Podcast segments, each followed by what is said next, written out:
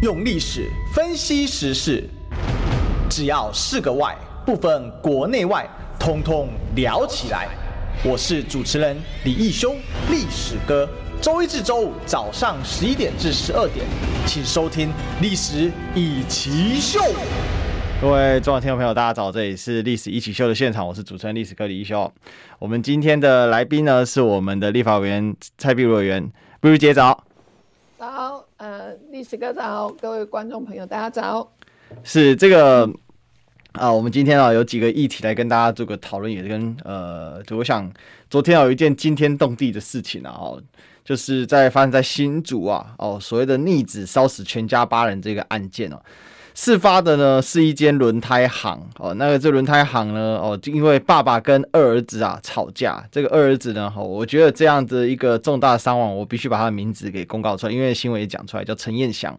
那因为洗碗的问题跟妈妈发生争执哦，然后后来又跟爸爸吵架，然后最后愤而啊去买汽油纵火啊，然后把这个全家给烧死，还包括他自己的老婆跟三名儿女，还有大哥的孩子、大哥的老婆。哦，然后还有包括自己的姐姐啊，总共了妻子、女儿、两名媳妇、四名孙子啊。哦，那最大的只有七岁，最小只有一岁哦。遗体呢是烧到严重碳化，难以辨识啊。后续必须采集 DNA 才能确认谁是谁啊。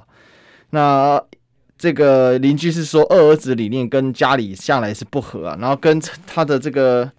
这个老板呢、啊，这个就是说，呃，这这个一家的男主人哦，相处也不好。那这是一个一家三代同堂的住在一起，结果没想到发生如此呃这么严重的一个这个伤亡的事件哦。那当天晚上的时候，相关单位总共出动了二十五辆救护车，一百六十位的警义消来进行这个所谓的救援哦。呃，其实老实讲，身为一个这个呃媒体这个主持人的话，我们不应该有这么呃这么强烈的情绪。但是说真的是不忍看啊，委员真的是不忍看，这这怎么会搞成这个样子？但是这也去凸显出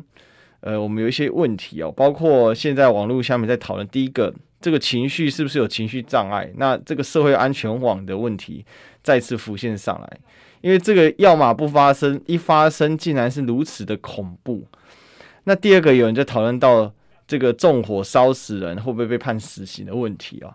那这个也是在昨天经过一夜彻夜，我相信有不少人看到这个新闻是彻夜没有睡觉，然后在讨论，特别像 PTT 一些乡民哦，一些论坛上面的一些讨论哦，真的是让人家觉得非常的难以接受，尤其看到有这个孩子啊，一岁七岁的。烧到这种程度啊，已经模糊不清。讲难听一点啊，就像你这个煮饭忘记关火一样，超会搭哦。那整个焦黑糊烂，想到就让人觉得很痛心啊。呃，壁如姐，你怎么看这件事呢？我想看到这个社会新闻，当然这是一个很社会悲剧哈，就是在我们的社会的每一个角落，其实每一次出现，我们都会。开始觉得去做检讨，我们的社区安全网是不是又出了问题？但是现在也倒倒回来看哈，就是说现代人其实社会呃其实是压力蛮大的。那再来就是说，如果每个人的情绪控管、情绪管理不好的话，那可能就会随时会发生，它就会变成是一个社区里头的一个微爆弹。那这个情绪管理这件事情哦，你要说啊，EQ EQ 要好。那到底 EQ 是多好？有时候就是他，他可能看看起来平常就没事，可是碰到一个爆点的时候，他可能就 通常就愤怒了。吼，所以整个社会的氛围，那这个也跟我们社会长期以来下来，就是说年轻人，呃，从小时候，我们最近有在讨论一件事情，就是台湾的小孩子，就最近有在讲到那个失校退场的事情，嗯，就讲到台湾的学生啊，从国小、国中、高中，他就都是在。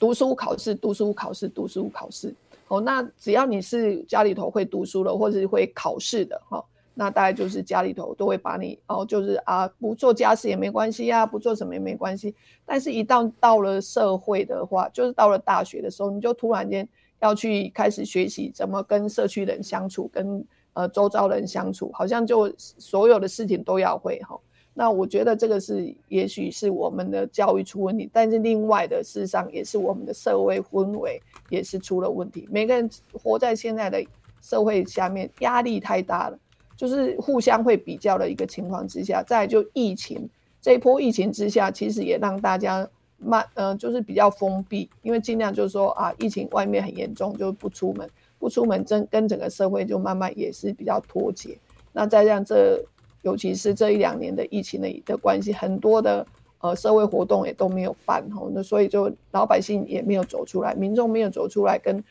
跟社会上面一些人的接触，他等于是活在有时候是活在自己的小社区里面，那他所看到就是这些事情。那如果碰到跟父母亲哦，就只是为了洗呃为了一个洗碗的事件，他可能是一个导火线，可是他之前可能在他的情绪控管里头，他就非常不好。再就是说，为什么会一个洗碗就会引引爆这样的事情？一定是内在还有其他的事情，是不是经济压力很大？哦，那因为他看起来是已经结婚生子了，那还跟父母亲住在一起，压力是不是很大？然后经济压力大，还有在就是说他工作上面，就是说这些都是可能我们没有办法用一个单向说不愿意洗碗这件事情就可以去纵火。不过大概我们这个会期是这样，大概就在立呃立法院的卫环里头，我们也讨论到。精神卫生法的一个修法，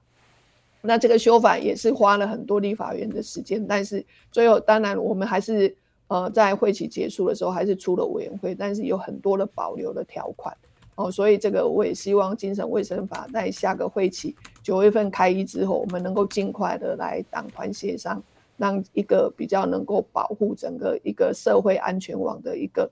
呃。的一个法案哈，社社会安全网，我们强调就是说，我们不漏接任何人，哦，但是不接不漏接任何人的话，从家庭、家庭生活、学校教育跟社会里头的 EQ 的情绪培养，我想这个都息息相关了。嗯，可能不是三言两语可以讲得完，但是对这件事情，我还是以一个妈妈的心情，我想历史哥每次都要讲到他的小孩，只要他的小孩，我觉得年轻的爸爸这个真的是心都纠结在一起，嗯，真的，欸、对。说说真的是很不忍哦，看到这样的一个情况，但是也深感到说，就像刚才毕委员帮我们分析的哦，这个三代同堂住在一起，其实非常非常的不容易啊。因为我们家也是这样，我们家也是三代同堂住在一起哦。那我爸妈，然后我两个孩子，我老婆，然后这个我弟我弟弟现在因为在南科工作，他是有时候住家里，有时候，但主要是工作的时候。那我现在也跟工作关系，所以我主要是住台北，然后那假日回去。不过即便是这样，其实家里面已经降载了，哈，我可以用降载来形容了。可是就是这样子呢，哦，你其实你还是要花很大的心力去维系家人之间的一些感情。其实这对这个家庭来讲，它有一些潜在风险嘛，兄弟之间的问题，那你跟父母之间的问题，那其实父母是两个啦，哈，你跟爸爸，你跟妈妈，好，那再来孙这个祖孙之间的。教养问题，好，那再来呢？婆媳问题，哦，那其实不止婆媳问题，那婆媳问题是泛指，就是说你太太跟你的，呃，你的这个爸妈之间，他们来自完全不同的原生家庭的一个观念，哦，那怎么去协调？哦，调和鼎鼐，那你要非常非常有意识的，常常在做这件事情，哦，那是非常非常艰难的，我就必须这么讲。那再来，如果说父子之间情感有有冲突，像我自己跟。呃，我爸爸的之间的这个感情啊，其实一直都不是很好。我我高中的时候，我这边也可以坦诚的讲啊，也可以分享给比如姐。我我高中的时候至少看了两年的心理智商室，哦，就因为父子关系非常的不好。但是我爸爸完全不知道。逼你念书吗？嗯，一部分是啊。那我我觉得主要原因还是在于说，就是他是一个很强硬的传统的爸爸。他完全不听你要做些什么，要干。传统的那个护权的那个权威在。对，我们我们家也是。对，所以其实是很痛苦的哦，这个相处的，尤其你在高中生的，因为现在看起来是没有什么，可是其实你回到那个当下的时候，一个高中生 他还能有什么呢？他唯一想要的就是自由吧。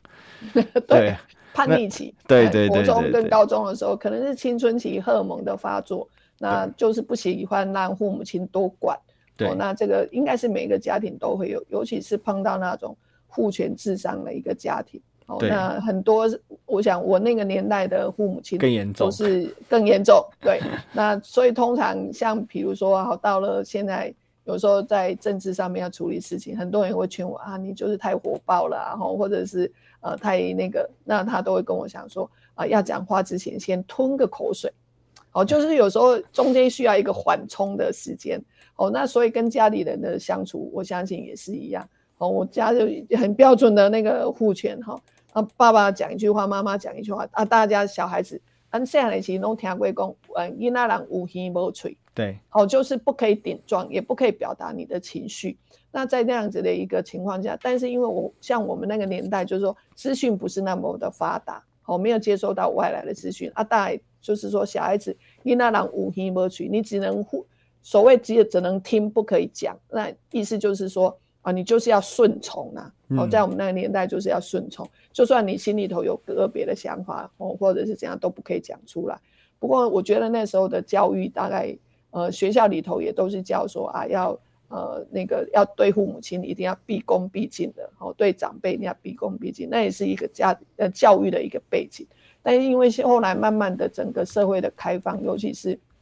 现在资讯爆炸的一个阶段，大概你呃小孩子在培养的个过程当中，他可能不只是接受到家庭的生活的教育，他还有学校，再再来就是说。现在资讯爆炸的阶段，他可以从网络上面会获得很多很多的一些想法。嗯，所以现在的小孩子常常我们就说啊，我跟我的小孩子现在要像个朋友之间去相处。我当然没有办法从我父子辈那一那一代里头再把那个权威拿出来。所以我常常讲说啊，其实我们这一代是很辛苦的。我的上一代呢，就是那种权威的护的那个护权，但是我的下一代又是一个开放的小孩子的一个自由的社会。你就变成我在对上面的时候，我我嘛是囡仔人吼，无耳无嘴。但是对我的小孩子的时候，我又要开放说哦，我愿意倾听哦。所以这个大概就是一个社会的转变然后啊。但是这个社会的每个角落里头，还是时不时会听到这样的一个悲剧。那这样的悲剧到底是要从哪里来根本来做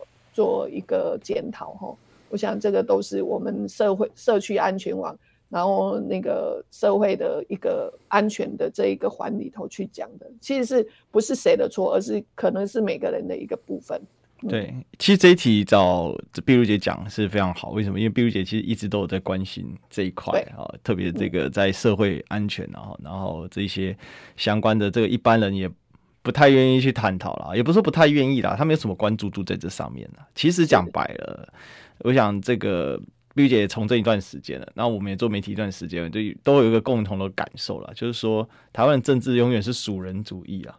对，有人有冲突，大家才想看 啊，才想听。没错，平常这种事情就没人想看，没人想听。对，但是社区社会社会安全网事实上是我一向都很关注的，不只是以前我在医院的时候工作，我们常常就是说那个兄弟啊，或者护护子啊，能够啊。抬高老弟老回，阿、啊、每次送到急诊来，嗯，我们都会看到这样子的一个家庭悲剧。对，那我们可能就是后端去接送到这样，那但是他在住院的期间，不只是生理头的一个治疗，甚至心理头上面的一个辅导，我都觉得这个好像医疗上面都肩负了一些很多心理的重建的一个的一个程序哈。所以在其实，在医院里头。这这样子的一个悲剧发生之后，幸存下来的人，那可能他的心理的辅导跟重建，事实上是要花很长很长的时间。嗯、再来就是说，这些人到底，因为他发生这样的悲剧之后，他到底能不能走出来？这也就是又是另外一个我们社区安全网要去关注的。好像比如说你就是这个人，那报纸也把他名字报出来，对，但是呢，他要面对呃他的家人啊，因为他的纵火。他一时的情绪控管，还是说他们之间有已经有累积什么样的恩怨的一个仇恨？那到最后，他可能最后接受了法律上面有是有形的制裁，嗯，但心里说他内心里头到底我们要去如何重建他？因为他如果你没有好好的做社那个社区的一呃心里头的一个辅导，他可能回到社社区上面来，他又是一颗不定时的炸弹。不管是社区或者是周围邻居，就会觉得它就是一颗不定时的炸弹。这个又是给我们的社区安全网埋下一颗种子哈。所以大概以前我在医院里头常常看到那个，就是不管是兄弟修台，然后就还可以一直杀杀到有人叫救护车送到急诊来，两个人还是几还是那种针锋相对的那种场合，我们都还是会看得到。对，那所以其实，在医院的急诊可以看到。社会大大小小的一些的那个现象哈。所以大概在这一题里头，我大概是从建立法院我就一直非常关注的社区社呃精神卫生法，嗯。其实这件事情呢，我们可以就是稍微再挖掘一下，因为这个当然是成为今天早上一早的热搜哦，大家可以很关注这件事。那为什么会引起那么大侧目？当然，第一个伤亡实在是太惨重了啊，八条人命哦，而且里面有四个孩子哦，这最大不超过七岁。那另外，刚才其实碧如姐有讲到，在社会方方面面有很多很多这样的一个状况，因为就。我我太太嘛，碧如姐学妹嘛，那、嗯、就是也在医院，她她也是说常常这样。那更别说，其实他们乡下哦，我想碧如姐很清楚啊，屏东的很乡下的地方，对，那一种人伦之间的悲剧是太多太多了哈，暴力啊，嗯、因为很乡下人这样讲不太好，但是确实就知识不普及嘛，尤其过去老一辈的，他们很多问题就是诉诸家庭成员之间的暴力，不管是语言暴力、冷暴力哦，或者是各种。各种这种所谓的人人跟人之间的那种，都是戏骨哦。看起来乡下很纯美，可是乡下非常多悲悲剧，还有包括还有性暴力哦，这样相关，这个很多了哦。比如他跟我分享过一个，呃，他们村村村庄里面一个哑女的故事，一个一个女生，那她长得蛮漂亮，但是因为她好像小时候发烧的时候就不会讲话，嗯，村里面的男生就会就是可就有一次就开着车，然后。就把他带上车，就带到村边强暴回来。嗯嗯，那问题是，他接受这个暴力，家人嫌他脏，然后那那些男生也没有理他，然后他可能就怀孕了。就是这样，就是会有这种这种这个状况，这这个在乡下就是很多。然后这种这个就是说，当然今天是新竹这个案例，他可能在新竹市区哦。可是我觉得就怎么讲，这种就所谓的隐藏在。表面和谐社会之下的问题，而这个我认为是政府在长过去这么多年哦，呃，这个民进党政府常常说社会安全网，社会安全网哦，那可是你看超商的暴力哦，这个铁路警察的暴力等等等等，它到底有没有深入到人心？前面碧如姐其实讲到一个很关键重点，学校的教育呢，其实还有社会的教育哦，包括我刚才讲到说，一个家庭其实像我们是压力真的是很精神压力是很大的，因为我们上面有老，下面有小。而且我我阿公还在，那是九十岁。我阿公生病的时候，他第一个想到是我，哪怕我在台北，电话打起来，阿义兄，对，我是长孙呐，阿义兄，对，阿公第一个都会想到长孙。对对，因为我从小跟阿公感情非常的好，我的玩具都阿公买的。没有，阿公都会想说，我万一有个不幸吼，还长孙被搞胖到，胖到，我不知道有 些观众有没有听得懂，就是台湾乡下就爱爱胖到哈，所以呃，我我我家也是。那通常女生都不会被第一个关注到，哈，那通常就是一定要打电话给长孙、长子、长孙啊，其他的都好像不重要。对，其他的就从真的以前，尤其我读大学，我我这个回家第一件事我也会去打卦嘛。但是，对，就是这这很有压力。那这个压力，那是因为我们自己是学这个教育的，那教育里面当然有这个针对教育心理学等等的，你可以有一些自我排解的机制。那是透过，那是我有很完整的专业训练。可是我就一直在想，普通的人怎么办？那、大半的人都没有，大半的人，我刚刚讲过，在我们的教育过程当中，小学、国中、高中，我们几乎都只有考试读书，考试读书，在家庭里头，他并呃，到底，我觉得我们的社会到底应该是从小学生要开始来培养，因为因因为尤其是现在是少子化了哈，嗯，那少子化的情况之下，家里头可能就只剩一个两个啊，独生子、独生女。然后就一一两个都是，其实都是父母的掌上明珠跟那个独呃宝贝。嗯、哦，那这样的一个情况之下，很多的父母大概就是对小孩子，人家说啊，父母就永远都啊呃打呃，呃比不过小孩子的一些想法。哦啊，所以大概就是因为又呃小孩子生的少的情况之下，很多父母也不能够说他是溺爱，尤其在过在这么竞争的社会里头，很多父母就觉得说。啊，你这样好好会读书会考试，那就什么都让着你哦。所以在呃也不用做家事或者言行上面，哦，我们家就是这样子啊。我们家四个兄弟姐妹，我不知道一休有没有感受到这样。我们家就是那个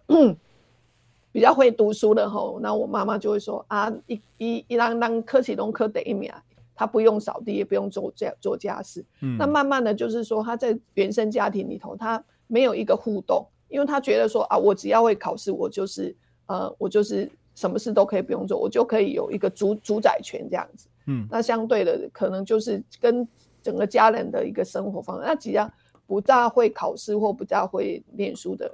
小孩子，在父母亲的面前，他就会失宠，他就会觉得说啊，什么事都要我做，然后你只要会读书就好。哦，所以兄弟姐妹之间，其实在家庭里头也会发生这样的一个事情。那比如说去年，其实那个什么屏东外眼案，哦，那个其实对屏东外眼案那个后来我呃这个个案在那个社社工系整个我们在讨论这个精神卫生法的时候，事实上是有把它拿出来，嗯、就他的原生家庭里头，他就是受到这样一个呃不公平的一个对待，可能父母亲觉得我为让卡我读书啊，为让卡别要读书哈，就是开始。然后到了社会上面，所以他慢慢他的情绪的控管就变得不好。后来就有一些呃心里头已经有在吃药了，也住过院，但是住院之后就是没有一个好好的一个追踪。所以当他看到一个情绪来的时候啊，比如说啊店员好像是规劝他要好好戴口罩这件事情，好像他就会觉得那个突然间那个情绪就一上来，情绪一旦控管不好，你就很难保证他做出什么下一步伤害。对方或伤害整个社会，或伤害那个环境，或者是伤害人的一些行为出来，嗯、所以这个都很难讲，你到底是要讲谁的错哈？所以我们都会觉得说啊，原生家庭或家庭的生活教育非常的重要，还有学校的教育非常重要。但是我们只知道很重要，但是有没有怎么样去检讨它？我们这个部分好像都呃每次都只有在检讨啦，都好 也看不出什么具体的一个一个。呃，比如说教改里头，到底我没有改到我们要有一堂课来上这个什么生活伦理吗？还是生活教育吗？哎、嗯，这个大概是我觉得是大家可以讨论的地方。我觉得因为这个没票了，其实讲白是这样。如果说我们每个月啊可以播出个半天啊，比如说我们现在呃每次讲到福利就给呃这个劳工就是劳基法，我们就是特休把它增加哦，我们提早来增加特休。但这样好像会减压，但其实实质上我一直认为哦，与除了这个一直放假之外，更重要的是人其实自从离开了学校，甚至呃这个还没离开学校，他的教育都是不完整的。那嗯，他这个一个社会要怎么完成？其实他是这个社会教育是非常重要的一环。那是他怎么去面对这些生活压力，要怎么智商，怎么去排解哦？那我相信很多人根本就不了解，他就一直忍，一直忍。那有些人忍功强大，他忍了一辈子。可是可能忍到六十几岁得癌症就挂掉了，也有啊。对、哦、对，就是就就逆袭嘛哈，那台湾会讲逆袭哈，逆袭哎对，逆袭哈，然后就郁在这个心里面啊，对，就郁郁闷而死。古古代人就是那个郁郁闷而死嘛哈，比如说那个东吴有个名将叫做陆逊嘛，陆逊当年因为这个孙权寡欢而死掉。对，因为孙权有两个小孩要要争争个嫡哦，那他觉得说应该要留太子哦，结果呢那个孙权就把他给。这个骂痛骂了一顿，骂完之后呢，这陆续一代名将，竟然就被他活活骂死，就就就就心情不健康是会死人哈。这个大家千万不要以为是现在的事情，而古代人很多很多，这个太多。所以到到回来讲，我觉得今天这个案例哦，当然还有就是讨论到死刑的问题了哦。那我想今天我们也不要太展开讲，因为这个这个案例后面它还会发展，我们可以再慢慢再讨论。那主要是说今天把这个案例提出来，一方面。呃，是对这个社社会重大事件的一个关怀啊。那另外就是说，其实我们的这个社会的这个不平静呢，呃，其实已经依赖已久。那其实再加上新冠疫情，之前也跟玉露姐讨论过，新冠疫情之下，家庭的健康指数是直线下滑了。在国外是有很多很多研究，可是没错。可是台湾呢，这个政府是完全摆烂，当做这件事不存在。但是在国外研究起来，新冠疫情期间会导致因为封城、经济不好等等因素。大量的家庭暴力的滋生，甚至家人之间的互相的伤害、杀人、仇视的一种状况，是很明显、很明显的上涨。而在这个目前指挥中心已经搞到防疫五月天全全倒，一个一个一个退，然后四个全倒，连二线的这个本来是罗二军变罗一军这样子哦，搞到五个人剩下一个人，实在也是有够夸张的哦。但但是他们大概也无暇去顾及这些事情啊。哦，那没错，对，这这个就是政府现在的一片混乱啊。那好，那我们这个虽然有点沉重啊，我们转换个心情啊，我们进个广告，待会儿来继续聊。用历史分析国内外，只要是个“外”。通通聊起来！我是主持人李一修，历史哥，请收听《历史易起秀》。欢迎回来，这里是《历史一奇秀》的现场啊！我是主持人历史哥李易修。呃，今天呢，我们这个有第二个主题，我们来谈论什么了哦？叫做诈骗的石斑鱼哦。一开始以为呢，哦，这个是对岸诈骗我们啊。这我想，毕如前这个看这新闻，不知道是什么心情。我看这新闻是怎样的？这个叫做小说峰回路转啊。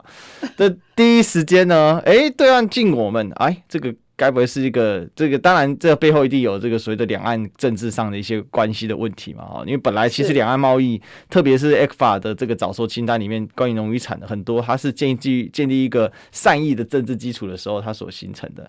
但是呢，现在查了半天哦，呃，我早上也在我自己的个人的 YouTube 的社群哦，也有也有贴哦。那呢我就跟大家讲一下，现在发生什么事？如果你还没跟上的话，呃，昨天后来一查，发现呢，第一个。这个农委会啊，根本就没有抽验哦。那第二个呢，一查下去才发现更扯淡的事情呢，是被抓到的、被对岸点名的这这三家哦，这三家透过两艘船哦运到对岸去，结果他们叫运搬船啊，哈，结果呢，发现这三家根本没出货，是另外十一家冒名顶替啊。这一查下去不得了哦，这个原本那三家查起来都没事，哎，那三家说冤枉啊，大人，我们根本没出货啊。这就是现在去查另外十一家，那当然现在还在检验当中了哈。所以这里面哦，实在是也是非常的荒谬。那是不是过去的几次人家跟你说哦，就是你被公告了嘛？你是不是也是这个问题呢？所以今天搞了半天，现在这个乡民啊就炸锅了哈，就有很多网友就炸锅说，这搞了半天啊，原来诈骗犯是我们自己啊，这是。这是这样子吧？当然，这还要查下去，但一定肯定就是说，如果是这样，这一次实锤啊，就是说这个这个鱼的问题是来自于我们自己的，那就出现两个问题啦。第一个就是，那我们农委会是在干嘛？陈吉仲是在干嘛？每次遇到事情，先骂对岸，骂完之后当政治处理就结束了，但他从来不处理实质。那竟然会有有这个所谓的用药的毒，用这种有毒药物的哦，这个尤其是孔雀石绿是。抢致致癌药啊，那这种呢销到对岸，那会不会有台湾消费者也中枪？好，当然任何的有毒的流到市面，不管是哪哪一个地方的消费者，我们都应该要照顾人家，尤其是台湾自己生产的。那你这个砸了自己招牌。那第二个啊，就衍生的第二个就是，那你农委会根本是赌职啊，真的是赌职啊，你根本没有在做事情啊，完全没在做事情。这次是真的演不下去，而且呢。因为这个，我相信地方的反弹是非常非常的大的，那等于是石斑鱼产业要全挂了吧？因为我们研究了半天，发现这个很会做图卡的农委会呢，哈，很会做图卡的蔡政府呢，一万两千吨的石斑鱼出口减成这个六千吨对中国加香港啊，结果发现了半天呢，百分之九十九的全部都是去中国香港，所以呢，只减半就等于我们的石斑鱼直接减产一半了。所以你根本无力解决，然后所谓的冷链哦，搞了半天，潘孟安说他已经布局冷链四年，就四年布局下来呢，冷链的占比始终在一趴以下哦，最多就有一年一点一一点一多趴哦，所以非常的可笑，就是说既没有冷链的布局，然后呢，这个石斑鱼的市场呢，哦，全部销往中国大陆，而且呢，这个香港的份额还从四分之一哦。暴降到啊，连十趴都不足哦。那呢，还是大陆比较买单哦，还还帮我们呢这个消化了这个呢，从从四分之三呢还往上比例还往上走，占到了这个九成以上。所以这搞了半天，委委员，这个完全变成这个政治之乱了，就弄弄了半天，就是原来八八七是我们家自己啊！我的天呐，你骂人家骂了半天，丢脸丢大了。这抗中保台这一张牌。过去这几年真的是这些官员用得太爽了。其实今天这真的是自食恶果吗？您怎么觉得呢？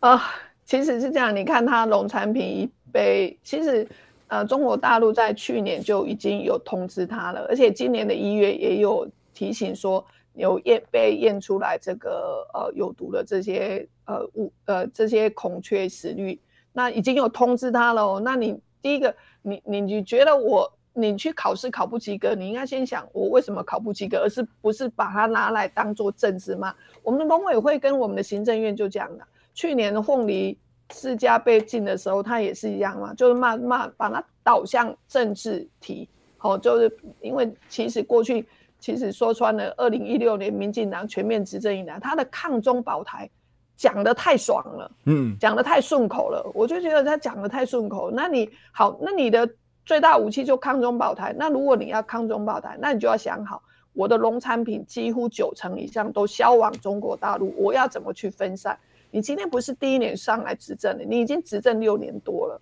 那你还是每次只要出事，你就是在骂哦，这个是第一个，我就觉得第一个要骂，因理论上你应该是说，哎，被验出来很多，那我是不是应该先来检讨一下事事实上是怎么样？哦，我我觉得还是要回归到事实上，然后那你不可以说啊，跟着渔民嘛，结果渔民后来才发现，刚那个历史哥讲的这样子。结果他什么三家销大陆，结果他说他一家最近没有出货，对、呃，一家是啊呃，呃没有验出来，但两家最近没有出货，对，他不是糗大了吗？你现在就你你就是，而且陈时陈陈其仲还很好笑，他说什么中国大陆趁着我在呃染疫居隔的时间来宣布这件事情，对，他是不是太自大了？他从有一次我记得是第四个会期的时候的我们的那个报告。那时候就是呃，凤梨世家被禁的时候，我们立法院报报案专专案报告，那专案报告里头就说啊，其中什么小时候，反正就把它讲成好像是伟人伟伟伟伟伟，我 我印象中很深刻那一份报告，你知道小时候什么看到什么他爸爸养猪，所以他立志要做什么呃，我我，我是不是仿佛听到说鲑鱼逆流而上，鲑鱼逆流的故事，你知道？然后那我看到那个专案报告的时候，我就觉得哇，那那民进党的大内宣也是太厉害，陈其仲真的是。太厉害了哈！但是其实还是要回归做实事这件事情，我觉得是我们的政务现在从现在开始真的要一一步一脚印了。不要说从最近的什么呃欧米孔大蓝疫以来什么都没有，快筛没有，什么都没有，他就只会大内宣一样。这石斑鱼这件事情哈，其实石斑鱼这件事情事实上从二零一七年开始，它就是有逐年上升的一个趋势。虽然产量减少，但是它百分之九，就像刚那个历史哥讲了，他百分之九十九，虽然都说什么九成销大陆，其他的销香港跟新加坡，其实他最后全部都是销到大陆去。好，那再回刚历史历史哥又讲了一句说，哎，潘孟安说他准备冷链，你知道中国大陆为什么他们吃，为什么喜欢吃台湾的石斑？他只要是吃活的，对，活的，所以你冷链，人人家不要啊，那。在在这个火的过程当中，你就要那个运船，就是他那个叫班，就是运送船，运班船。嗯，所以他是说，你应该讲说，我在产地验出来没有问题，那是不是在运班船上面是环境太脏，或者是为了，因为它是在一个狭小的一个空间里头，那你是不是为了，比如说一个里头的鱼池船船底下能够运的，假设是只有。呃，一千条，可是你为了多运，你是把它挤了两千或三千，那在这个过程当中，鱼的活动环境，它会不会因为狭小的空间而有可能会，呃，过程当中死亡？所以会不会这些运班船的业者，他就会去加了某些东西？是不是应该去检验这样子的一个过程？哦，因为你源头没有问题，那你是不是在运送的过程是要有问题的？嗯，因为它可能。平常只能每次只能运一千条的石斑鱼，它可能为了一次运量就变成两千，那空间狭小，鱼很容易就没有活力就死掉，可能到那里人家就不要了。所以在这个情况之下，我觉得应该要先检讨啦。但是历史哥，你有没有觉得，如果我们这样子请他来检讨，他就会说我们是中共同路人？一定会。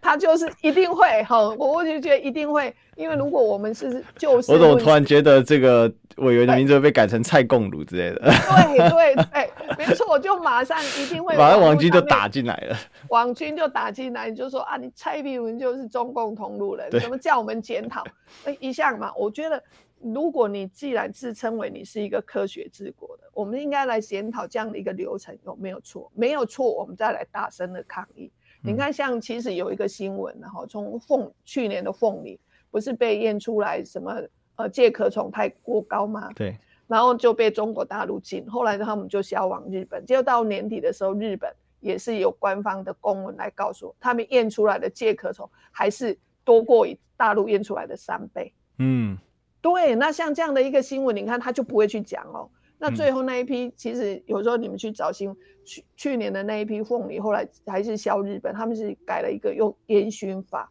因为上面的介壳虫你还是要把它消灭，还是处理掉。那烟熏烟熏完之后的凤梨，可能卖相就不是那么的好，那价钱就卖不到卖不到那么好。我觉得这个也是要去检讨的。可是不要一碰到事情，反正呢，民进党的官员就是先啊，就政治语言来了，中共打压。哦，中共打压他就没责任了，反正就是中共打压了。好，那旁边的人如果像我们两个这样子来说啊，我们是不是来检讨一下这个流程上面哪里错？哦，他就第二第二波就来了啊，不管你就是中共同路人，他他他的逻辑他已经是呃那个方程式已经是这样子洗洗脑洗脑一些民众。那我我觉得这个是呃整个民众对这种呃知识或者是新闻的一个试读。还是要去理性的去去看一下，嘿，我我我是觉得是这样子。我我想这事情呢，我稍微复盘一下，就是说，刚才委员当然帮我们分析的很很详细的，但其实。这个核心观念在哪里？就是过去几年，农委会是一四五零的源头，大家不要忘了哦。对，那农委会就是玩这个所谓的补助加上怪罪中共的方式，是玩最溜的。陈吉仲这家伙要杀本事没有，要剖女王的本事他第一名。大家也知道他怎么起家的，他跟蔡英文总统的关系是怎么样。当时他的老原前面他的这个前老板林聪贤就是。做的太烂就下去了嘛，结果农委会副的本来还要同进退，结果一个华丽转身变主委，做的更久更牢固。所以这这家伙到底能力值在哪里？过去的集中老师现在都不知道在干嘛。那刚才委员说这科学治国哈，我觉得他们不是啊，他们是要这个，他们是要制服科学，他们是要制服科学，就会制服谁呢？那个科是谁呢？是是柯文哲的柯。Oh. 先把柯文哲制服了，这事情就没没什么，他叫制服科批吧？我看他们啊，所以这这个问题，他们其实就是政治思考嘛。那搞了半天，你农委会真的是小丑到出尽洋相？你以后未来讲话，那还有谁要信？就就其实这样讲真的很危险，很中共同路人。但是问题是，对啊，还真的蛮忍忍的，你知道吗？他们从去年去年四月就已经通知你，搞了一年又两个月，对，最终忍无可忍才把你给禁止。所以这时候搞了半天，那现在大家就有人在讨论，那前面的凤梨、释迦、莲雾。是不是我们也是农委会这样搞，人家才躲火大哦这样子，所以弄了半天最政治的，哦，竟然不是被我们台湾长期被民进党告诉教育的，就是共产党，就是你民进党，所以真的。看，真的是哦，这是很荒谬。今天这件事情，就每一件事情都是一个反转的那种感觉，就是让人觉得哦，这个我我看啊，再过两天哦，如果这新闻没有下去的话，会有更多的真相浮上来了哈。但我们现在广告蠢蠢欲动也要浮上来，我们浮个广告。用历史分析国内外，只要是个“外”，统统聊起来。我是主持人李易修，历史哥，请收听《历史以奇秀》。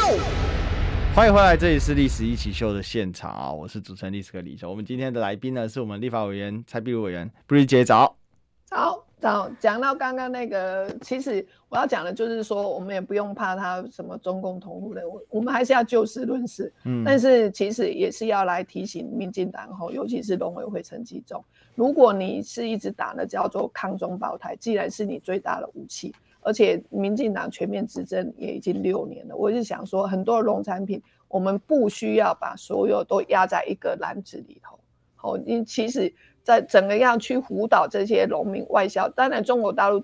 去那边是最近，但是其实很多一样跟我们纬度一样的这个这个这个这个种出来一些水果或者是水产品，其实其他呃东南亚或者是日本、韩国，我相信也都会非常的喜欢。我们的这些水果跟农产品，嗯，所以你怎么去辅导，去不要把所有的鸡蛋全部放在一个篮子里？可是他每次他就不不做，他就说啊，我们在扩展什么，我到什么呃南向政策，呃什么到哪里去？可是看起来每次出事的时候，你就发现哇，呃，民进党就抗中保台，然后就说我们要呃降低什么对中国大陆的依存度。可是你忘记了去年二零二一年。我们的依存度还是创新高啊，四十二 percent 呢。对，你你你嘴巴讲抗中保台，可是你的身体很诚实的，你全部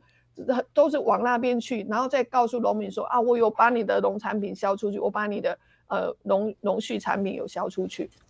我觉得倒不如还是静下心来，好好的如何。其实台湾的水果真的是很品质非常的好，而且我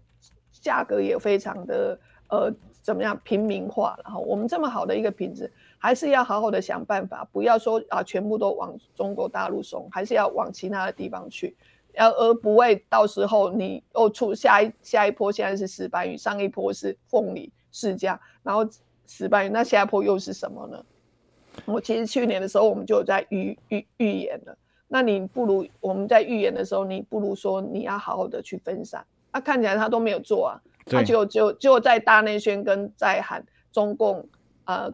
呃呃什么呃底呃，反正中共就开始一味的要听这个，用中用政治语言来解释他的无能。嗯，嗯其实这里面就是到一个道理嘛，人就就有学者就建议说，我猜是绿营的学者说，那你就。嗯 ECFA 顺势而断嘛，这样不是很好，让台湾人早点那你戒断这样的一个毒奶水嘛？啊、哦，那你这样不是最好嘛？其实我是认为这件事情呢、哦，那我们就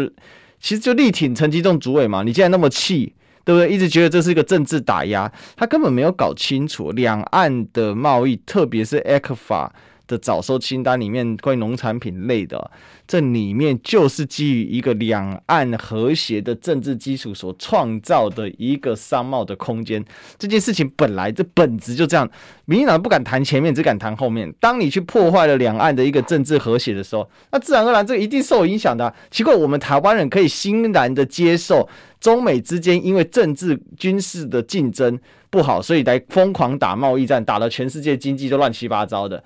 但是当两岸开始出现类贸易战的状况的时候，我就用你一个类字吧，哈，嗯，那台湾人竟然急跳脚啊，特别是民进党啊，那奇怪，你看中美贸易战，你就觉得合理合理的，中美国强力围堵中国合理，因为照着这样做生意啊，二零二七年之前英国智库做的嘛，这个中中国大陆 GDP 就要超过美国了嘛，那当然美国就要反制嘛，那他就用政治手段反制，用国防手段、国安手段去反制嘛，用外交手段去反制嘛，那这个反制。那不就也是政治干扰经济吗？那突然之间我们都觉得很合理，那突然之间看自己啊，都就不合理了。这我觉得这很好笑，这就很像怎样呢？这就很像啊，看别人呢，这个在打架的时候呢，啊，这个打到呢连内裤都掉下来啊，你就会说，哎呀，这个啊怎么可以打那么粗暴？结果回头一看，看自己也是个龌鸟侠，哦，这不敢承认这样子，这我怎么可以是龌鸟侠？废话，你跟对方不是也在打架吗？就所以。这样比喻虽然有点粗俗了，但是我必须讲，自己有时候那个逻辑真的要通透一点。那更甚者，就支持陈吉仲主委啊，那今天就直接宣布吧，两岸的所有的我们不要卖给他们，他们也不要卖给我们，让对岸吃不到我们这么优质的水果嘛？你敢不敢嘛？你这么这么好的水产品嘛？敢不敢嘛？那对岸不要再赚我们的钱嘛？任何水果吗？对啊，我都想不出来，我们有进大陆的。其实其实没有，我们主要是进，可能是进进一些那个。呃，一些一些这个粮食的粮食类的中药类的哦，就是一些台湾没有生产的，因为台湾的